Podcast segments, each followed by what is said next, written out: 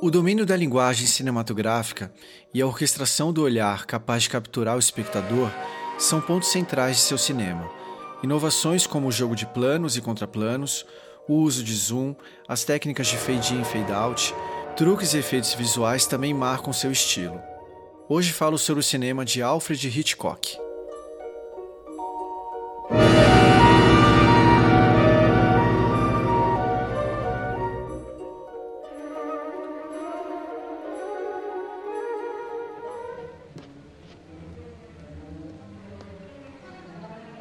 Em 13 de agosto de 1962, François Truffaut foi ao encontro de Alfred Hitchcock em Hollywood para iniciar uma série de entrevistas, cada qual munido de microfone de lapela e um engenheiro de som gravando as palavras de uma conversa ininterrupta das 9 da manhã às 6 da tarde.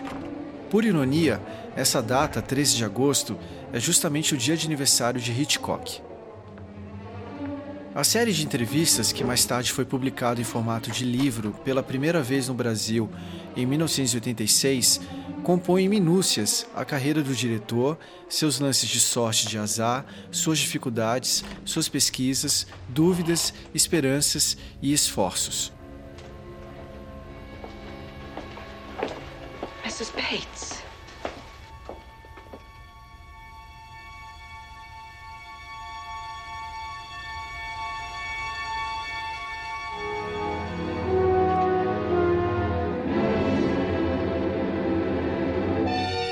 A conversa entre eles trata basicamente de quatro tópicos. O primeiro, as circunstâncias que cercaram o nascimento de cada filme. Segundo, a elaboração e a construção do roteiro. Terceiro, os problemas de direção específicos de cada filme. E, por fim, a avaliação por ele mesmo do resultado comercial e artístico de cada filme em relação às expectativas iniciais.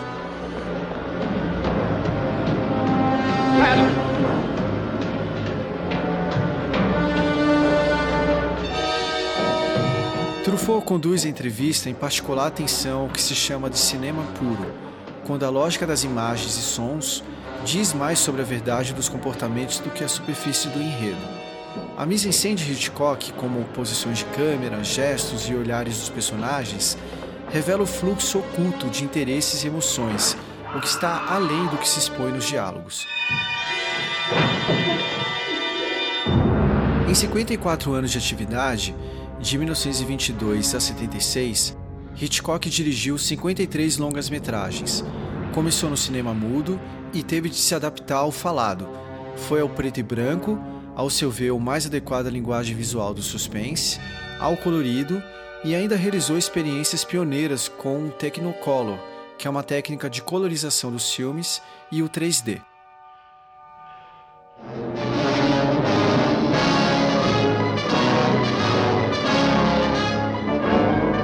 Disque M para Matar, lançado em 1954, um jogador de tênis pobretão, temendo que sua esposa rica o abandone por causa de um romancista americano, planeja matá-la para receber a herança. Recorrendo à chantagem, ele convence o aventureiro necessitado a estrangular a mulher em casa na hora em que o tenista estará acompanhado do rival. O crime está longe de ser perfeito. A moça, debatendo-se como uma alucinada, mata o agressor o marido não ficaria aborrecido se ela fosse simplesmente enforcada, mas uma investigação policial complementar vai desmascará-lo.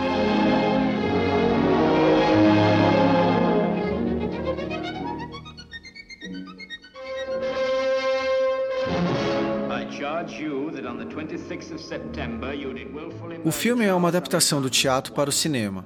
A ação se passa numa sala e o roteiro é essencialmente calcado por diálogos.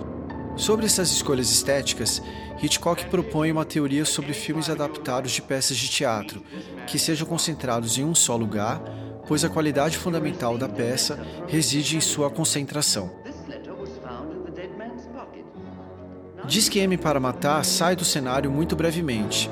Uma dessas saídas, ainda que claustrofóbica, é o julgamento de Margot Mary Windsor, esposa do tenista pobretão, filmado em plano médio contra um fundo neutro de onde incide luzes coloridas.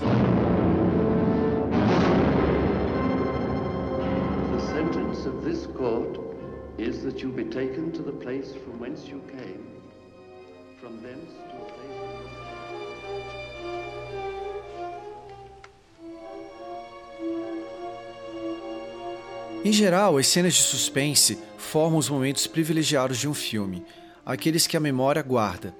Suspense que alguns, sem negar que Hitchcock seja um mestre, consideram uma forma inferior de espetáculo, quando na verdade é em si mesmo o espetáculo.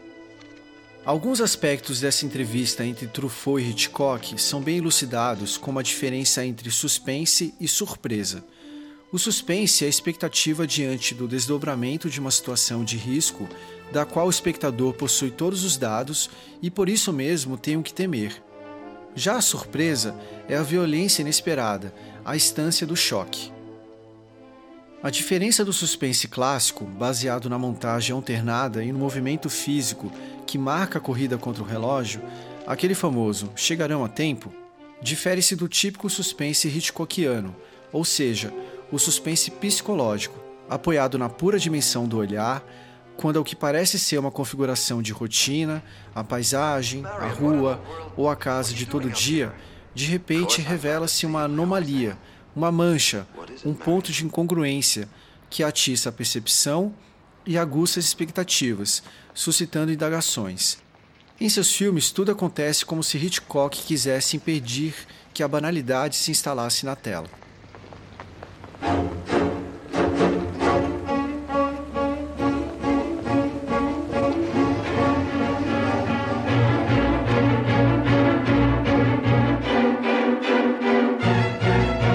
Em Psicose, longa lançado em 1960, não há nenhum personagem simpático com que o público consiga se identificar. O suspense começa por causa de uma ladra, depois trememos por um assassino e por último, quando sabemos que esse assassino tem um segredo, queremos que ele seja pego para descobrirmos a chave da história. Talvez tenhamos uma certa pena de Marion Crane no momento da sua morte, na verdade, a primeira parte da história é exatamente um truque destinado a desviar a atenção a fim de intensificar o assassinato, transformando-o numa surpresa total.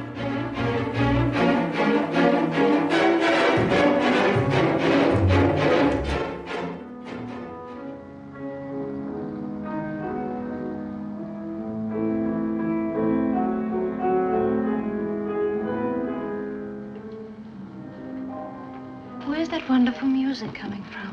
Oh, some songwriter over there in the studio apartment. Well, he lives alone. Probably had a very unhappy marriage. Hitchcock costumava dizer que não liga para o verossímil, mas na verdade ele organizava seus enredos a partir de uma enorme coincidência que lhe fornece a situação forte necessária. Em seguida, seu trabalho consiste em alimentar o drama, em amarrá-lo cada vez mais apertado, dando-lhe o máximo de intensidade e plausibilidade, até afrouxá-lo muito rapidamente.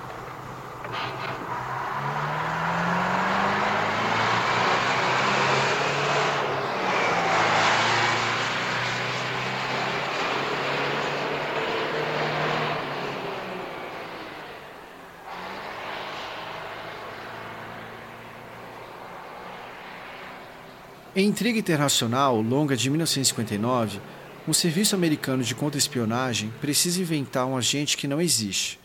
Ele tem uma identidade chamada Kaplan, um apartamento no hotel, roupas, mas não tem existência concreta.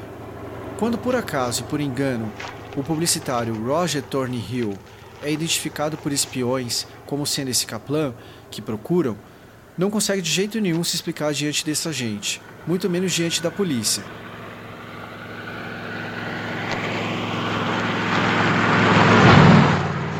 viverá aventuras de todo tipo, perigosas e divertidas, antes de encontrar a felicidade ao lado de Eve Kendall, a sedutora agente dupla.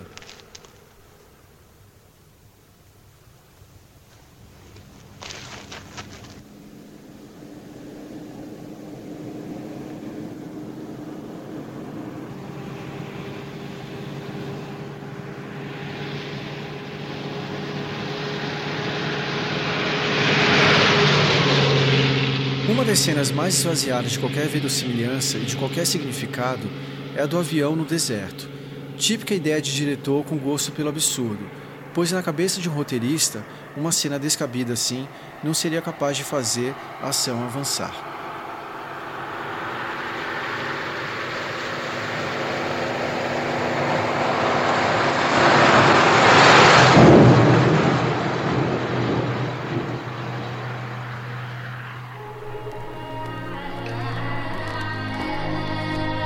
Na descrição desse episódio tem o link da nossa newsletter sobre o assunto. Quer receber nossas dicas audiovisuais por e-mail? É só se inscrever na nossa newsletter através do site salva.com com dois L's. Acompanhe-nos também no Twitter, salvafilmes com dois L's, onde publicamos diariamente cenas de nossos filmes favoritos. Então é isso, até uma próxima. Bye bye.